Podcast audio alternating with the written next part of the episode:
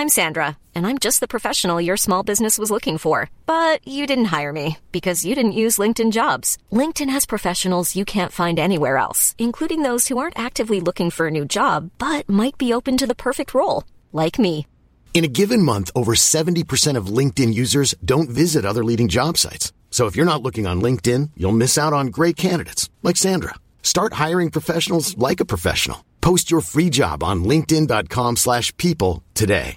Many of us have those stubborn pounds that seem impossible to lose, no matter how good we eat or how hard we work out. My solution is PlushCare.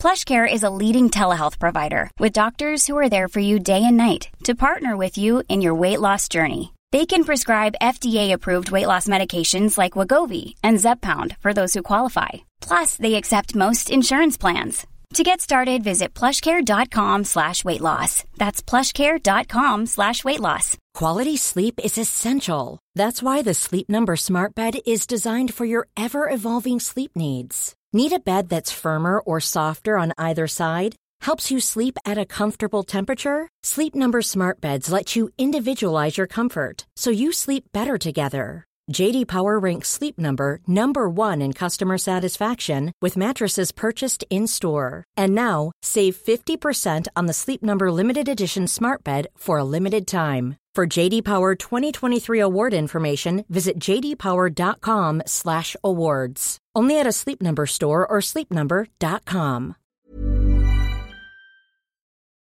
Bonjour tout le monde, j'espère que vous allez bien. On se retrouve aujourd'hui pour un épisode de podcast. Ça y est, enfin, après plusieurs mois sans poster, j'ai enfin trouvé le temps pour enregistrer cet épisode. J'avais de base décidé de me tenir un petit peu à un rythme de publication, d'essayer de sortir un épisode par mois. Et c'est vrai que ça s'est pas fait. Autant j'ai un rythme très strict sur YouTube où je sors une vidéo tous les 5 jours depuis, euh, depuis bientôt 4 ans maintenant. Et, euh, et, ce rythme, j'arrive à le tenir parce que c'est vraiment finalement mon utilisation d'heures maximale dans la semaine. Et c'est assez compliqué de dégager du temps pour les épisodes de podcast. Et je me suis dit qu'au lieu de me mettre la pression à essayer de trouver un rythme parfait, eh bien j'enregistrerai des épisodes quand je peux. Et ce sera un petit peu une surprise à chaque fois. Et je vous en parlerai sur Instagram, où je pense qu'il doit y avoir moyen de suivre les podcasts sur, euh, Spotify ou sur les autres plateformes d'écoute. J'avoue que je suis très novice sur ça. Mais voilà, aujourd'hui je suis là et j'avais envie de parler de quelque chose euh, dont on vient souvent discuter avec moi en message privé. Parfois des gens qui sont un peu embêtés par cette situation. Et je trouvais que c'était quelque chose de très intéressant à aborder en podcast finalement. Euh, c'était le fait de comment on fait quand on est devenu tellement bon avec son budget finalement, quand on fait attention, quand on ne consomme pas trop, comment on fait quand on est tombé un petit peu dans la problématique inverse de notre société de consommation, de surconsommation? Où euh, beaucoup de gens essayent de diminuer leurs dépenses parce qu'on se rend compte qu'on dépense trop, qu'on dépense plus que ce que l'on gagne, qu'on s'en sort pas, qu'on en a marre, qu'on est envahi d'objets.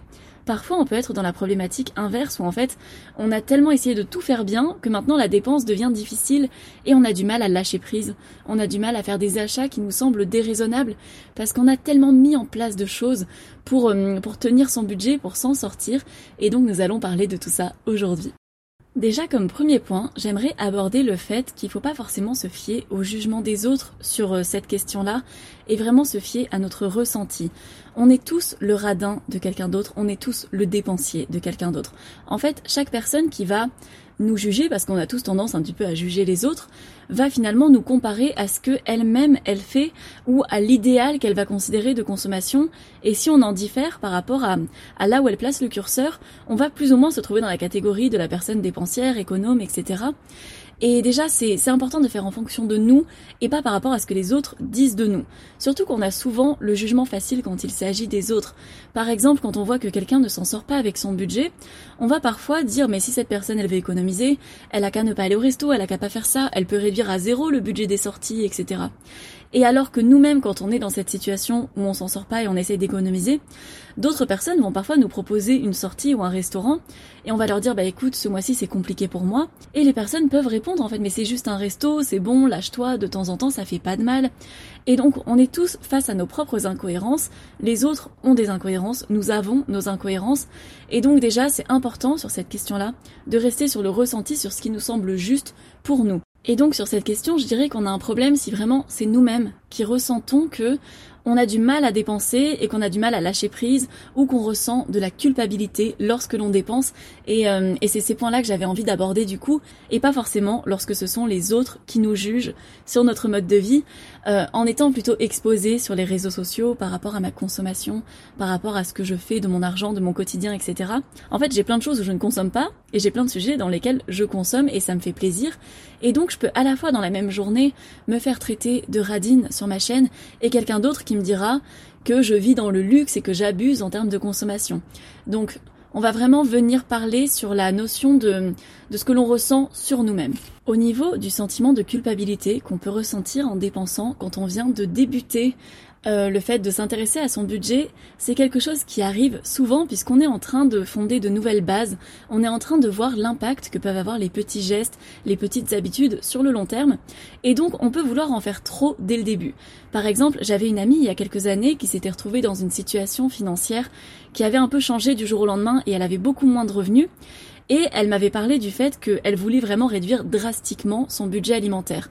Donc au moment où elle m'en a parlé, elle dépensait 400 euros par mois euh, pour son alimentation, ce qui est, ce qui peut être considéré comme beaucoup pour une personne seule, même si encore une fois c'est tout à fait relatif. Et son nouvel objectif, c'était 60 euros par mois. C'était très radical en fait. Elle avait vraiment calculé le minimum de ses besoins, et encore parce qu'avec 60 euros par mois, c'est très compliqué de se nourrir. Donc elle avait prévu de faire de la récup d'invendus, etc., de mettre plein de choses en place, mais son objectif était tellement ambitieux que pendant des mois, en fait, c'était très décourageant parce que elle le dépassait, elle culpabilisait de le dépasser, et à la fin, ça la poussait toujours à abandonner. C'est quelque chose qui peut vraiment arriver quand on débute son budget parce que les choses sont un peu lentes à mettre en place. Des fois, on a toute la théorie en tête, on se dit voilà, maintenant je vais épargner ça par mois, je vais réduire tel budget, je vais faire ci, je vais faire ça.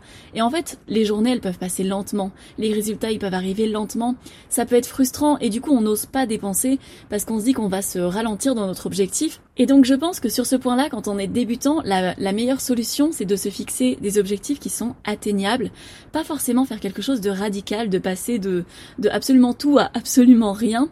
Et, euh, et, aussi de réajuster son budget si on se rend compte qu'on a qu'on a peut-être besoin de quelques soupapes en plus qu'on n'avait pas anticipé, que finalement, bah, quand on passe de beaucoup consommer à pas consommer du tout, ça peut nous faire un peu bizarre, et qu'on peut se laisser quelques petits plaisirs, qu'on peut réduire progressivement aussi, et qu'on n'est pas obligé de tout faire du jour au lendemain.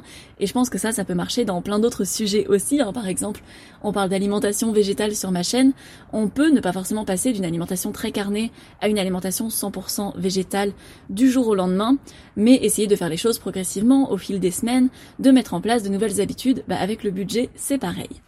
Si cette difficulté à dépenser s'installe plutôt euh, après des années à être économe ou après une vie à être économe, on a peut-être eu un mode de vie très économe depuis tout petit parce qu'on nous a appris à faire comme ça, je pense que dans tous les cas, il faut revenir un petit peu aux bases qui nous ont poussé à économiser.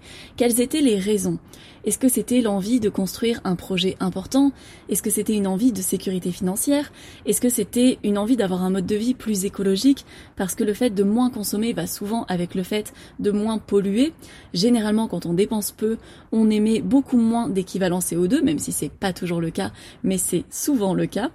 Euh, ça peut être aussi lié à une peur de manquer, qui peut être légitime aussi. C'est pas parce qu'on a une peur de manquer que, que c'est mal en fait. Ça peut juste venir de quelque chose qui fait qu'on a manqué à un moment et qu'on n'a pas envie que ça se reproduise. Il peut y avoir l'envie d'améliorer son train de vie plus tard. Et il y a plein de raisons qui peuvent nous pousser comme ça à économiser. C'est pour ça qu'on est tous différents dans notre approche. C'est qu'on vient pas forcément du même endroit. On n'a pas forcément les mêmes raisons qui nous ont amenés à avoir un comportement économe aujourd'hui. C'est parfois grâce à des années de petites habitudes accumulées, même en ayant parfois de très petits revenus, que l'on a réussi à accumuler une belle somme en épargne, un bel apport, un fonds de sécurité. Et du coup, ça peut nous sembler tout à fait contre nature de dépenser maintenant pour des choses que l'on ne s'accordait pas avant. Toutes ces choses dont on s'est privé à certains moments pour nous permettre d'accéder à une meilleure situation, bah ça peut être bizarre de les réintégrer, on peut avoir peur de revenir à notre situation d'avant et c'est pas forcément compris par nos proches parce que, encore une fois, la plupart des gens ont tendance à consommer plus qu'ils ne devraient. Donc ça peut paraître bizarre quand on a quelqu'un qui a la problématique inverse. C'est pas pour autant que, que c'est moins légitime ou moins difficile. Et, euh, et c'est pas parce que d'autres personnes trouvent ça ridicule que ça l'est. Je trouve que dans cette situation, prendre du recul, ça peut vraiment aider. Vous avez le droit de lâcher du lest. Vos efforts qui ont été faits par le passé, ils ont été faits justement pour vous permettre d'être plus serein ou sereine aujourd'hui. C'est un peu comme si on, on va passer du temps en cuisine à faire un meal prep, à galérer un peu, à vraiment à s'activer en cuisine, c'est pour nous permettre d'avoir une semaine ensuite qui sera plus sereine en termes de temps de cuisine. On n'a pas à culpabiliser de se reposer un jeudi à 19h parce qu'on n'est pas en train de faire à manger parce qu'en fait on a fait à manger le lundi et qu'on a préparé un super meal prep et que c'est pour ça qu'on peut se reposer le jeudi et qu'on peut hum, se permettre d'avoir un super repas qui nous a pas coûté grand chose à part de notre temps qui est une valeur précieuse quand même, eh bien je trouve que c'est pareil parfois avec l'épargne. On a mis en place plein de choses, notre récompense aujourd'hui, c'est de pouvoir en profiter. Ça veut pas dire qu'il faut se mettre à surconsommer, bien évidemment, mais en fait, même lorsque l'on est très frugaliste et qu'on veut vivre avec très peu d'argent pour préparer notre avenir, etc., il faut se garder des soupapes de décompression et des petites récompenses aussi pour tous les objectifs que l'on a accomplis. Et ça m'amène donc à l'importance d'avoir une enveloppe loisir dans son budget. Euh, le fait de faire son budget, c'est quelque chose que je trouve extrêmement important. Et c'est pas réservé que aux personnes qui ont un petit budget. Je pense sincèrement que chaque personne devrait s'intéresser un minimum à son budget parce que que l'on gagne beaucoup d'argent ou pas beaucoup d'argent, ça peut vraiment nous aider à mettre en place des projets à la hauteur de, de nos moyens ou de ce que l'on pourrait faire. Et lorsque l'on catégorise notre budget, ça peut justement nous aider à trouver l'équilibre qui nous convient entre une bonne gestion, euh, entre l'avancée de nos projets, mais aussi des moments de lâcher prise, parce qu'on est humain et on en a besoin. On peut très bien faire attention à son budget alimentaire au quotidien, se fixer un budget assez strict, comme par exemple 30 euros par semaine, en comparant les prix au kilo, en achetant des paniers de récup, en faisant attention à ce que l'on fait. Mais ça veut pas dire qu'à côté, on peut pas faire des sorties qui vont nous coûter plus cher que ce que l'on dépense au quotidien, mais on peut très bien se faire plaisir en mangeant au restaurant. Hey, I'm Ryan Reynolds. Recently, I asked Mint Mobile's legal team if big wireless companies are allowed to raise prices due to inflation. They said yes. And then when I asked if raising prices technically violates those onerous two-year contracts, they said, "What the f*** are you talking about? You insane Hollywood ass." So to recap, we're cutting the price of Mint Unlimited from $30 a month to just $15 a month. Give it a try at mintmobile.com slash switch. $45 up front for three months plus taxes and fees. Promo for new customers for limited time. Unlimited more than 40 gigabytes per month. Slows. Full terms at mintmobile.com. Burrow is a furniture company known for timeless design and thoughtful construction and free shipping. And that extends to their outdoor collection. Their outdoor furniture is built to withstand the elements, featuring rust-proof stainless steel hardware, weather-ready teak, and quick-dry foam cushions. For Memorial Day, get 15% off your Burrow purchase at burrow.com slash ACAST and up to 25% off outdoor. That's up to 25% off outdoor furniture at burrow.com slash ACAST. Et forcément, ça va pas être un repas qui nous coûte 1,50€ comme les repas qu'on fait à la maison. Mais ça n'annule pas les efforts qu'on a fait à côté et c'est tout à fait euh, compatible en fait. On n'est pas obligé d'être dans le foutu pour foutu. Soit on mange tout le temps au restaurant, on dépense plein d'argent, ou vu qu'on dépense de l'argent à l'extérieur, eh ben on en dépense aussi à la maison. On peut très bien se faire des plaisirs à l'extérieur parce qu'on a fait une enveloppe pour ça, parce que c'est compté dans notre budget, c'est anticipé, c'est prévu. Et à côté, avoir un budget qui est très bien tenu sur ce que l'on a l'habitude de faire, sur notre quotidien et on peut voilà continuer à faire attention pendant les courses. C'est pas tout ou rien et c'est vrai que parfois on a tendance à mieux accepter le tout ou rien. Soit une personne dépense beaucoup d'argent pendant ses courses, elle se fait plaisir, c'est vraiment une cigale, soit on est la fourmi parfaite qui ne dépense absolument rien. On peut très bien trouver des compromis et faire un petit peu des deux et c'est même très sain en fait. Le budget d'une personne, généralement, il va pas ressembler au budget de quelqu'un d'autre. On a tous des budgets qui sont totalement personnalisés en fait. Ça va être l'équilibre entre nos revenus et les différents avantages en nature qu'on peut avoir, mais aussi euh, nos dettes, qu'on peut avoir des dettes, on peut avoir aussi des contraintes financières que d'autres n'ont pas, et ça peut être lié à plein d'aspects, ça peut être lié à notre santé, ça peut être lié à notre entourage, ça peut être lié à notre passé, ça peut être lié à plein de choses. On va avoir tout un panel de caractéristiques qui nous sont tout à fait propres, et c'est pour ça qu'on peut pas juger les autres par rapport à ce qu'ils gagnent, par rapport à ce qu'ils dépensent, parce qu'on n'est pas les autres. C'est très instructif de s'intéresser à ce que font les autres, parce que ça peut nous donner des idées, mais par contre pas pour les juger ou pas pour se rabaisser nous-mêmes par rapport à ce que font les autres. Chacun a son propre parcours.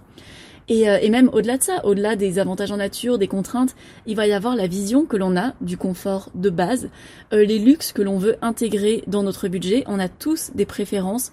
Euh, on va avoir des, des activités ou des loisirs ou des passions qui peuvent nous coûter plus cher que les passions d'autres gens et sur lesquelles on n'a pas envie de faire de compromis parce que ce serait faire des compromis sur des choses qui nous rendent heureux. Et euh, il va y avoir aussi nos objectifs et notre vision de l'avenir, les objectifs d'épargne, euh, de finances que l'on va avoir, les projets. Et ça, en fait, ça va être vraiment un cocktail de toutes nos particularités qui vont faire que notre situation, notre budget, il nous est vraiment propre et on peut pas le comparer à celui des autres. Aujourd'hui, j'ai beaucoup plus de facilité à dépenser de l'argent qu'il y a 5 ans. Et ça veut pas dire qu'il y a 5 ans j'étais radine ou qu'aujourd'hui je suis dépensière. C'est simplement qu'il y a 5 ans j'étais dans le processus, dans cette phase où je faisais des efforts assez intenses parce que je voulais m'approcher de mes objectifs. J'avais aussi de petits revenus en fait. Donc forcément, on dépense pas de la même manière quand on a des petits revenus que des gros revenus et les petits écarts n'ont pas les mêmes les mêmes impacts. Si je voulais réussir à façonner l'apport que j'ai pu me faire pour mon premier appartement, j'avais besoin de faire des efforts qu'aujourd'hui j'ai pas besoin de faire à ce point-là. Pour autant, je pense que je dépense et que je consomme toujours beaucoup moins que la moyenne nationale et qu'à côté de ça, je consomme probablement plus, voire bien plus que la moyenne mondiale puisqu'il y a énormément de gens qui ont une approche de la consommation et juste des possibilités de consommation très différentes d'un français moyen sur Terre. À l'époque, il y a probablement des gens qui ont trouvé que j'abusais de ne prendre qu'une grenadine à 3 euros quand je sortais, tandis que mes amis allaient consommer plusieurs cocktails. Peut-être qu'il y en a qui ont trouvé ça saoulant que je refuse parfois des sorties restaurants parce que j'avais décidé de ne pas mettre ce budget-là. Mais en fait, je me préparais pour une dépense qui était loin d'être discount. Je voulais acheter mon appartement cash. Et ce petit appartement, c'est vraiment ce qui m'a permis, euh, enfin ce qui nous a permis, hein, puisque je l'ai acheté avec mon, mon conjoint, ça nous a permis de ne plus payer de loyer et d'économiser encore plus tout en nous accordant de plus en plus de loisirs aussi. Donc c'est ces efforts qu'on a fait à un moment qui nous permettent aujourd'hui de mieux profiter. C'est un petit peu ce que je vous disais avant. Peut-être qu'aujourd'hui, si vous ne vous permettez pas forcément de dépenser, c'est que vous estimez que vous n'êtes pas assez proche de vos objectifs. Et du coup, je pense que la vraie question à se poser, euh, ça va être est-ce que vous souffrez? De ne pas dépenser votre argent Est-ce que vous avez une culpabilité qui est disproportionnée par rapport à l'achat que ça représente lorsque vous prenez un petit peu de recul? Et dans ce cas-là, peut-être qu'on peut travailler sur ces points-là. Ou alors il va y avoir aussi, est-ce que vos proches en souffrent Parce que notre rapport à l'argent, il n'affecte pas que nous, il va affecter nos proches? Et c'est pas pareil d'avoir une espèce de frustration parce qu'on a un ami qui peut pas ou qui ne veut pas dépenser autant que nous pour une sortie que de réellement souffrir du rapport à l'argent de nos parents ou de nos proches ou de nos enfants. Enfin, c'est pas pareil. Et je parle pas, voilà, de, connaissances qui vous jugent ou qui se moquent un peu, mais est-ce qu'il y a cet aspect de vous face à l'argent qui a un réel impact négatif dans votre vie, dans la vie de vos proches Est-ce que ce sont des choses sur lesquelles vous aimeriez travailler? L'argent, ça a aussi un impact psychologique. La manière dont on dépense, que l'on soit dépensé, que l'on soit économe, même si encore une fois, euh, pour moi c'est plutôt un, un, grand spectre en fait sur lequel on se situe, sur lequel on va varier tout au long de notre vie et euh, dans lequel on a tendance à mettre les autres selon là où ils se situent sur ce spectre par rapport à nous. Mais en tout cas, n'oublions pas que chaque situation est vraiment personnelle et qu'il faut réfléchir à ce qui nous touche vraiment, les choses qui peuvent nous faire du mal, faire du mal aux autres, aux choses pour lesquelles on pourrait ressentir réellement une frustration euh, de ne pas pouvoir dépenser dans ces catégories-là. Et dans ce cas-là, essayer de mettre en place des choses pour mettre ces soupapes de décompression dans notre vie. Et inversement, s'il y a des achats qu'on fait, et finalement c'est un achat qui représente que quelques euros mais ça nous rend malade, essayez de se questionner sur le pourquoi, qu'est-ce que ça représente pour nous, à quoi ça fait, euh, ça fait référence? On peut aussi éventuellement voir un professionnel de santé si vraiment on se rend compte qu'on a un comportement qui n'est pas normal face à cette situation, face à une dépense. Et, euh, et parfois aussi dédramatiser en se disant que on est dans une société où il est normal de consommer énormément et que parfois le fait d'être vu comme anormal, de ne pas dépenser tout ce que l'on gagne ou plus que ce que l'on gagne, bah ça veut pas forcément dire que c'est pas bien et euh, peut-être que c'est ce qui nous convient, peut-être que les gens n'ont pas conscience des projets que l'on a ou de l'impact que ça a. Peut-être aussi qu'au moment où vous accomplirez vos projets, il y en a qui vous diront que vous avez de la chance et que eux ils peuvent pas faire pareil, etc. Parfois les gens vont réfléchir aussi et avec du recul reconnaîtront que c'était plutôt pas mal qu'à ce moment-là vous ayez moins dépensé ou peut-être que vous-même vous réfléchirez et vous vous direz qu'il y a 2-3 ans, bah peut-être que vous dépensiez pas assez et que vous aviez des frustrations et qu'aujourd'hui vous voulez corriger tout ça. Mais je pense que ce sont vraiment ces choses-là qui sont les plus importantes, au-delà de la perception des gens, de la peur, de la moquerie, qui peut être légitime, hein, c'est pas facile de se faire critiquer, etc. Mais de réfléchir aux, impacts profonds qu'il va y avoir derrière notre rapport à l'argent. En conclusion de cet épisode, je dirais que l'argent, c'est un sujet complexe et tabou.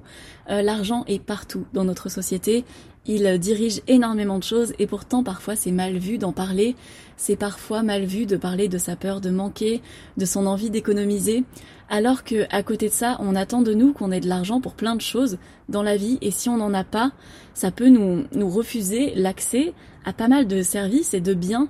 Donc je trouve qu'il y a un côté un peu un peu hypocrite sur le rapport à l'argent dans notre société et je trouve que c'est bien en fait d'en parler, de communiquer.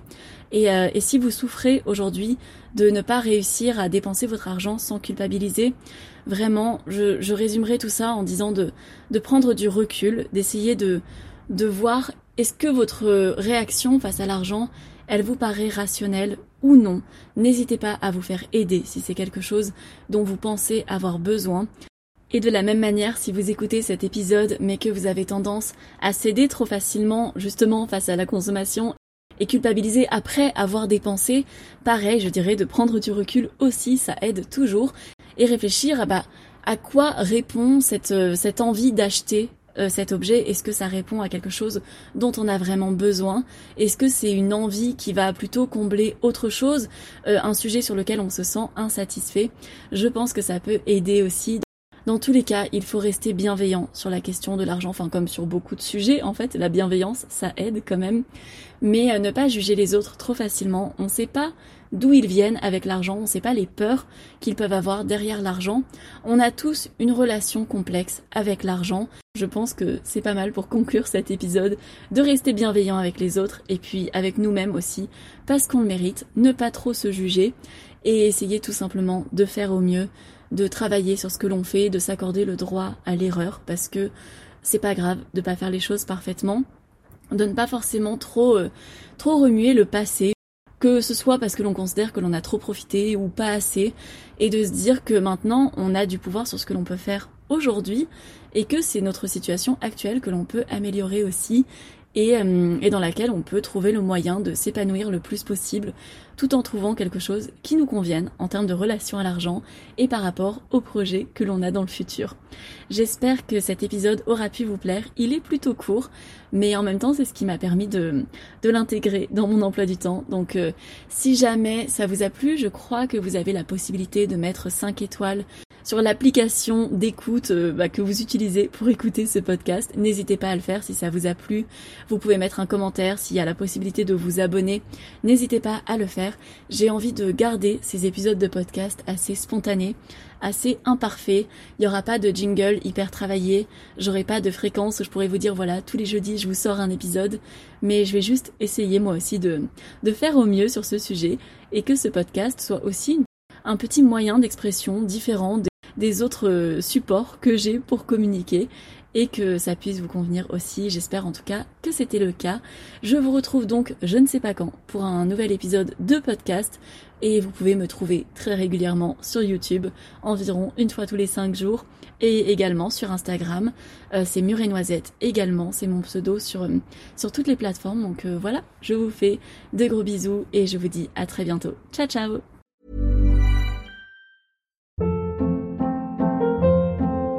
Hold up. What was that? Boring. No flavor. That was as bad as those leftovers you ate all week. Kiki Palmer here, and it's time to say hello to something fresh and guilt-free. Hello Fresh. Jazz up dinner with pecan-crusted chicken or garlic butter shrimp scampi. Now that's music to my mouth. Hello Fresh. Let's get this dinner party started. Discover all the delicious possibilities at hellofresh.com. Planning for your next trip? Elevate your travel style with Quince. Quince has all the jet setting essentials you'll want for your next getaway, like European linen, premium luggage options, buttery soft Italian leather bags, and so much more. And is all priced at 50 to 80% less than similar brands. Plus, Quince only works with factories that use safe and ethical manufacturing practices. Pack your bags with high-quality essentials you'll be wearing for vacations to come with Quince. Go to quince.com/pack for free shipping and 365-day returns. Imagine the softest sheets you've ever felt. Now imagine them getting even softer over time. That's what you'll feel with Bowl and Branch's organic cotton sheets. In a recent customer survey, 96% replied that Bowl and Branch sheets get softer with every wash. Start getting your best night's sleep in these sheets that get softer and softer for years to come. Try their sheets with a 30-night guarantee. Plus, get 15% off your first order at bowlandbranch.com. Code BUTTERY. Exclusions apply. See site for details.